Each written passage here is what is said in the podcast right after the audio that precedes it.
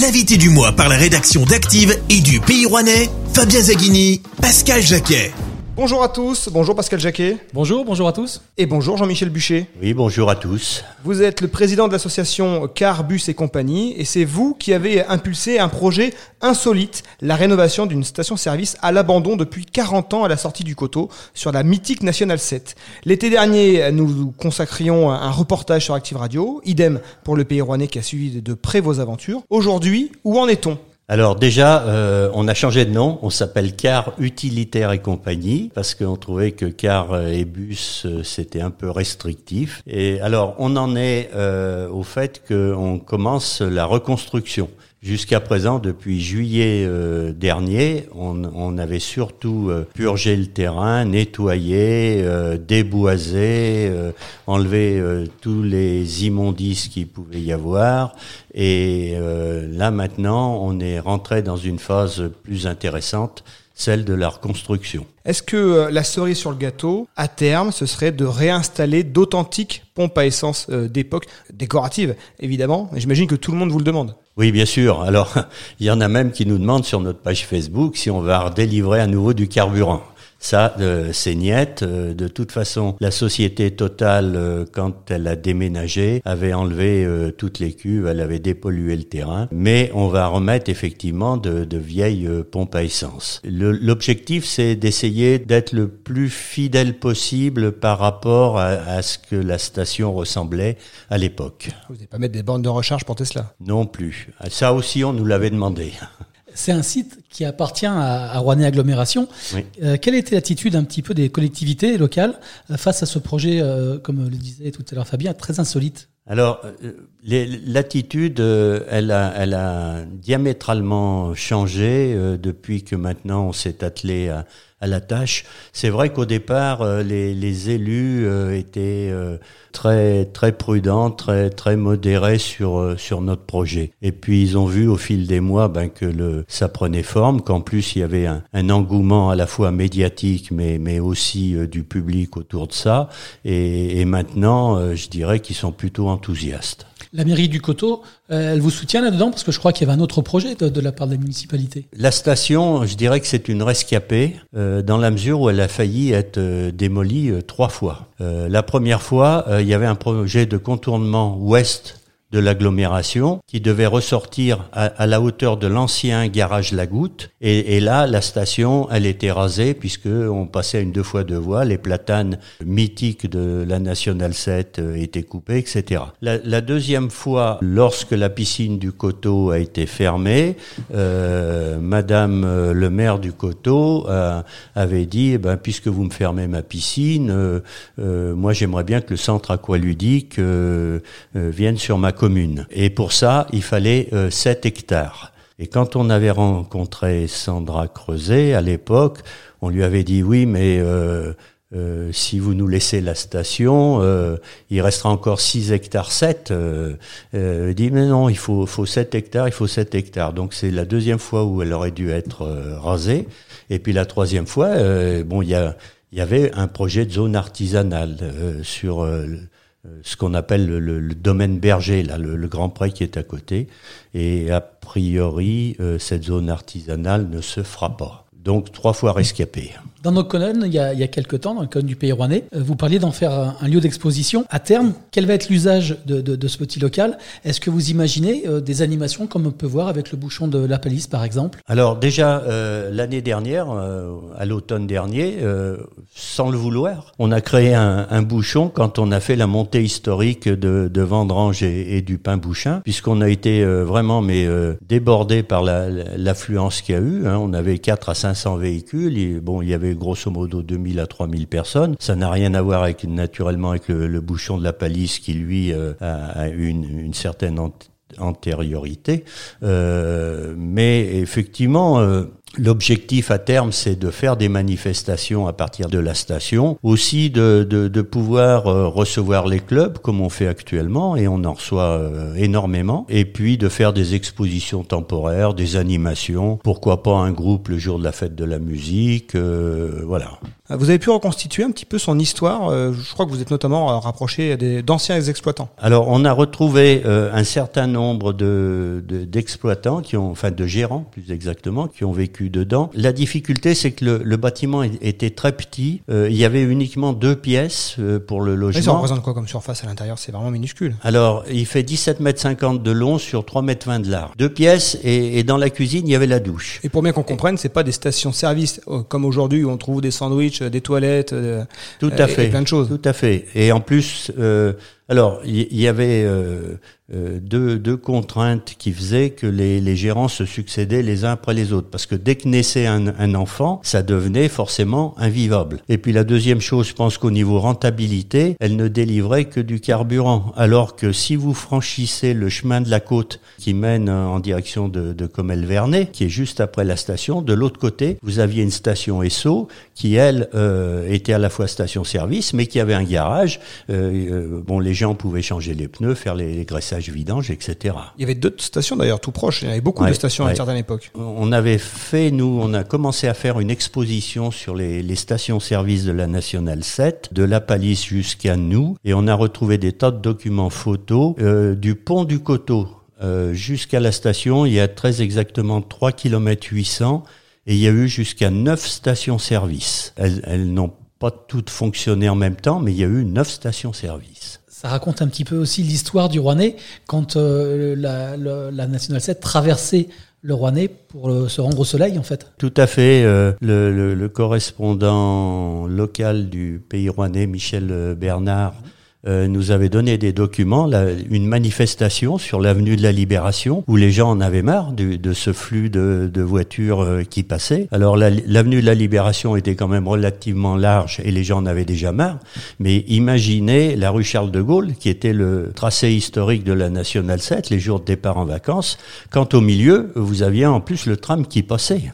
Vous avez connu c'est un peu appelé un petit peu comme ça, les grands moments de, cette National 7. Qu'est-ce que vous, vous en avez gardé comme souvenir précis? Ben, moi, euh, je, me souviens euh, avec mes parents, là, j'étais sur le siège arrière de l'Ariane quand on descendait dans, le Midi, quoi. Euh, on descendait par la vallée du Rhône. Il y, a, toute un, une certaine nostalgie là qui, remonte, et cette no nostalgie, on, on, la retrouve dans les gens qui viennent nous voir actuellement. On a, on a des tas de, de personnes à titre individuel. Hein. Tout à l'heure, je parlais des clubs qui, nous font la demande, qu'on qu reçoit, mais il y a aussi des, gens qui font des détours euh, et, qui délaissent euh, les autoroutes pour reprendre le, tracé mythique. Et justement, comment vous l'expliquez cette nostalgie Aujourd'hui, si le même flot euh, d'automobilistes qui empruntent la 6 et euh, la 7 euh, à Lyon devait passer par l'avenue de la Libération, au coteau, par le centre-ville de Rouen, on aurait une levée de bouclier, évidemment. On dénoncerait les désagréments, la pollution aux particules fines. Ben, naturellement, naturellement. Bon, il y, y, a de ça pas si longtemps, il y a quand même certains maires, et on est bien placé pour le savoir dans la Loire, qui tenaient absolument à ce que les autoroutes passent au centre de leur agglomération. Hein. Euh, c'est le cas dans la vallée du Gier, euh, euh, ça a été le cas à Lyon, voilà, Valence aussi. Hein, donc, alors qu'il y avait il y aurait eu possibilité d'éviter les, les, les, agglomérations. Bon, ça serait complètement irréalisable maintenant. En, en plus, c'était une époque où les voitures n'allaient pas vite, où les réservoirs étaient petits, ce qui explique aussi le nombre de stations-service qu'il y avait sur sur tout le tracé et, et, où les voitures consommaient beaucoup. Donc cette nostalgie, c'est la nostalgie d'une époque surtout. Je pense qu'elle se traduit à la fois ben, National 7, notre, notre, station, etc. Mais aussi euh, maintenant, il y, a, y, a, des tas de, de salons vintage, il y a, y a des, des balles rétro, il y a, y a, des choses comme ça. Alors, je pense que les gens ont envie de revenir à, à une période du passé qui était somme toute une période heureuse par les temps qui courent.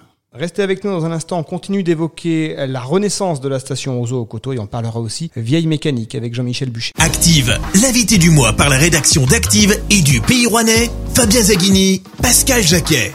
On est de retour avec notre invité du mois, Jean-Michel Bûcher. La rénovation de l'ancienne station Ozo au Coteau, on peut la suivre au quotidien sur les réseaux sociaux avec le groupe Facebook Renaissance d'une station-service. Il compte aujourd'hui plus de 11 000 membres. Ce qu'on peut voir au fil des publications, c'est que les amateurs de voitures anciennes se sont emparés de ce lieu. C'est devenu le site le plus instagrammable euh, du Coteau, même si ça se passe principalement sur Facebook. C'est une fierté pour vous, euh, cet engouement populaire? Une surprise aussi peut-être Alors oui, c'est déjà une surprise euh, en premier, là c'est clair, parce qu'on s'attendait pas du tout un, retentissement pareil.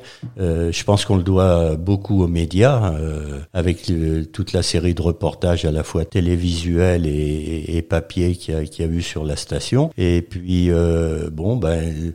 La, page Facebook a, a, pris une ampleur inespérée. Bon, comme vous disiez, plus de 11 000 membres maintenant même si de temps en temps il faut faire un peu la police parce qu'il y a des, des parutions qui sont un, petit peu suggestives et qu'il faut, faut se dépêcher d'enlever. Voilà. Les réseaux sociaux, qu'est-ce que ça vous a amené euh, Avant tout, ça vous a permis de recruter des bénévoles pour vous aider dans la, reconstruction de la station? Non, non, non. De ce côté-là, non. en parallèle, on a ouvert une, souscription hein, auprès d'Urgence Patrimoine. Moi, je pensais que la notoriété, si on peut dire, si on peut dire ça comme ça, cette page Facebook, allait nous apporter un flux de, donateurs. Euh, a priori, il n'en est rien. Oui, on a vu il y a quelques temps, vous étiez un petit peu emporté en effet sur les réseaux sociaux en réclamant une contribution plus importante de la part des, euh, amis, entre guillemets. Voilà, donc j'avais dû mettre à un moment donné, avoir 10 000 membres, c'est bien, mais, mais mais avoir quelques donateurs supplémentaires, c'est mieux. Alors c'est le propre des réseaux sociaux. Je me suis fait descendre en flammes euh, en disant que je pensais qu'il y a l'argent, etc., etc. Mais jusqu'à présent, on a retroussé les manches, on a nettoyé, euh, ça coûtait rien ou, très peu parce qu'on a des adhérents qui ont donné de, leur personne et de leur argent là-dessus. Et, là, euh, maintenant qu'on est dans la phase reconstruction, il faut, faut des finances. Vous avez imaginé un, un budget Combien ça coûte en fait de reconstruire cette station? Oui. Alors, bon, logiquement, euh, on, avait pensé aux alentours de 75 000 euros si on faisait euh, tout faire.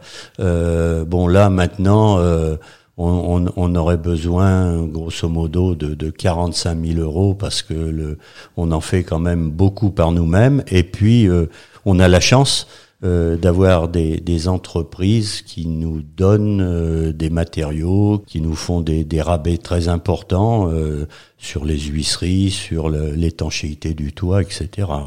Ces 45 000 euros, ça peut venir que par des donations ou est-ce qu'il y a des subventions qui pourraient venir s'ajouter à ça? Quand, quand on, on, a récupéré la station, on nous avait dit vous n'aurez pas un, un centime d'argent public mais euh, le, projet a pris une telle ampleur que maintenant on s'est quand même permis de faire des demandes de subventions à la fois à la municipalité du Coteau, à la fois auprès de Rouennais Agglomération, du département et de la région. Avec l'idée peut-être aussi de positionner cette station dans les sites touristiques euh, de la région? Bien sûr, bien sûr. Euh, et puis, euh, bon, il y a, y a, la station en elle-même, mais on a, on a gardé un petit bosquet sur le côté droit quand vous êtes face à la station et on va en faire une, une halte pique-nique pour, pour tous les, les, gens qui descendent et, qui, qui, puissent s'arrêter. Voilà. Depuis un an, c'est un véritable défilé de caméras au, coteau pour relayer votre projet. Oui, la 1, la 2, la 3, c'est fait. Euh, RMC Story, c'est fait.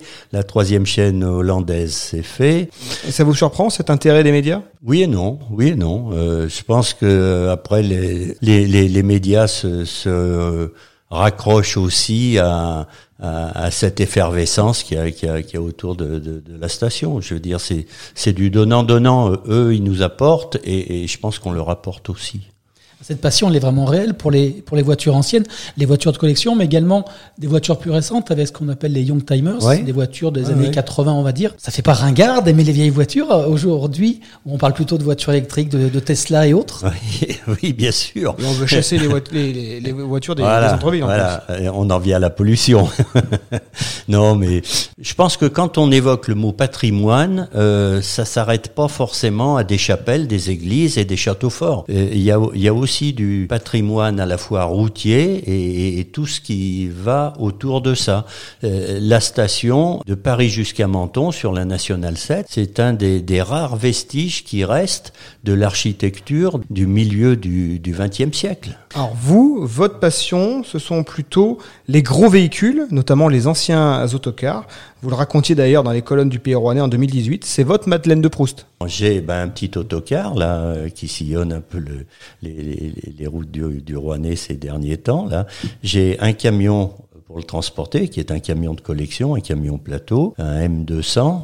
L'autocar, c'est un galion Renault carrossé par Eliez. Euh, je viens de racheter un, un ancien autocar de l'armée qui a été transformé en camping-car et qu'on appelle un Belphégor. C'est un Citroën parce que on l'appelle Belphégor parce que le, le nez euh, ressemblait au masque de de de, du, euh, de Belphégor qui, qui hantait les, les couloirs du, du Louvre. Euh, et puis j'ai une 4 chevaux. un grand garage pour mettre tout ça. Ouais, enfin, oui, c'est surtout disséminé à droite à gauche. Euh, la station Ozo, c'est les années 60. Euh, c'est les vacances, on l'a dit. C'est également peut-être le, bonheur. Aujourd'hui, euh, quand on passe dans une station-service, c'est plutôt l'angoisse de l'inflation, du prix du, carburant. Est-ce que vous pensez que dans 50 ans, on se bousculera pour, pour rénover des, stations qui, qui apparaissent aujourd'hui au fil de la route? Alors celles qui apparaissent maintenant et qui fonctionnent maintenant, je sais pas. Au, niveau architecture, il n'y a plus du tout la, la, la même chose. Euh, il n'y a, a, plus la même charge symbolique aussi. Oui, Aujourd'hui, quand on passe à la station, on sert un peu. Euh, ouais. Il faut que ça aille vite et il faut que bon, en plus, euh, on n'a pas le temps. Hein, alors qu'avant, les gens prenaient le temps.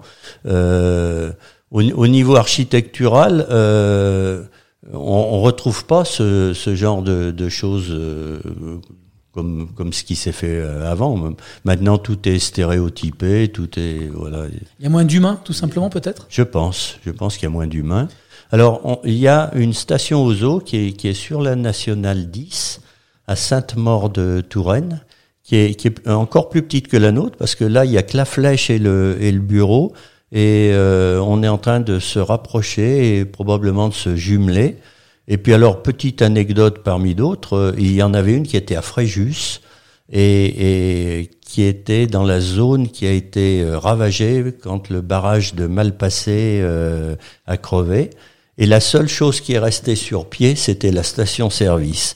Et Thierry Dubois, le, le fameux, le, le, chantre de, de, de, la National 7, le, le célèbre dessinateur, auteur de bande dessinée, euh, m'avait donné une photo où on voit plus que la station euh, et je lui avais répondu, eh ben tu vois, en fin de compte, les stations aux eaux sont plus résistantes que les barrages. Voilà. Et ce culte euh, du patrimoine routier des années 50, 60, c'est quelque chose finalement qui est très américain dans, dans, dans la mentalité. On le voit beaucoup, euh, des restaurants qui jouent sur ces codes euh, des, des, des, cantines ouais. américaines. Mmh. c'est assez peu présent finalement dans notre culture. Oui, alors moi j'ai essayé de, de, de sensibiliser les, les, élus du, du Rouennais là-dessus, hein, en disant les Américains ont leur route 66, nous on a la nationale 7, il faut il faut essayer de la valoriser, il faut absolument euh, euh, développer ces, ces, cet atout euh, touristique. pour l'instant, il n'y a pas énormément d'écho. Alors alors qu'il y a du passage de toute la France. Oui, tout à fait. Merci Jean-Michel Bûcher d'avoir été notre invité. Eh ben, merci à vous de m'avoir invité. Merci Pascal Jacquet. Merci, à bientôt. Les grandes lignes de cet entretien sont à retrouver dans les colonnes du Pays Rouennais, en kiosque tous les jeudis. Rendez-vous sur activeradio.com pour retrouver cette interview en podcast ainsi que tous les autres invités qui font l'actu dans la Loire. On se retrouve désormais à la rentrée prochaine avec de nouveaux invités. L'invité du mois, en partenariat avec le Pays Rouennais, votre hebdomadaire, à retrouver dès ce jeudi et sur le-pays.fr. L'invité du mois, disponible également en podcast sur activeradio.com.